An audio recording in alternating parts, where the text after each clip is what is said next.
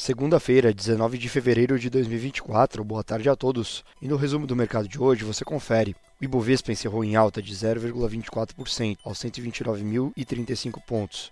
Hoje foi divulgado pelo Bacen o IBCBR, que mostrou crescimento acima do esperado para a economia brasileira no final do ano passado. O indicador, que é considerado uma prévia do PIB, apresentou um crescimento mensal de 0,82% em dezembro. No acumulado de 2023, a atividade registrou um crescimento de 2,45%. O dado oficial do PIB será divulgado pelo IBGE no início do mês que vem. Segundo o monitor do PIB, apurado pelo Instituto Brasileiro de Economia da Fundação Getúlio Vargas, divulgado hoje, é projetado o crescimento de 3% para o PIB em 2023. Em outros outros destaques, as ações da Petro Recôncavo recuaram 1,33% em dia de divulgação de dados operacionais de janeiro, que evidenciaram um crescimento de 18% na produção da empresa ante dezembro. As ações preferenciais classe B do Banrisul subiram 0,94% após a CVM aprovar pedido de cancelamento de registro de companhia aberta por meio de OPA de uma de suas controladoras. O dólar à vista às 17 horas estava cotado em R$ 4,96, em baixa de 0,11%.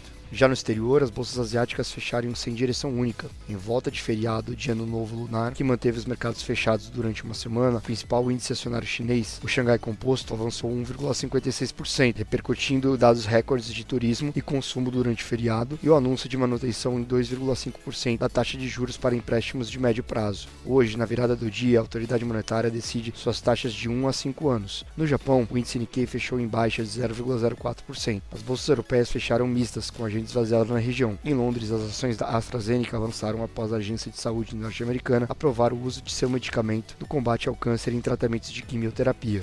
Investidores seguem aguardando a divulgação de importantes indicadores econômicos da região ao longo dessa semana, como as prévias dos PMI de fevereiro do Reino Unido, Alemanha e zona do euro, além da última ata da reunião de política monetária do Banco Central Europeu. O índice Stock 600 teve alta de 0,17%.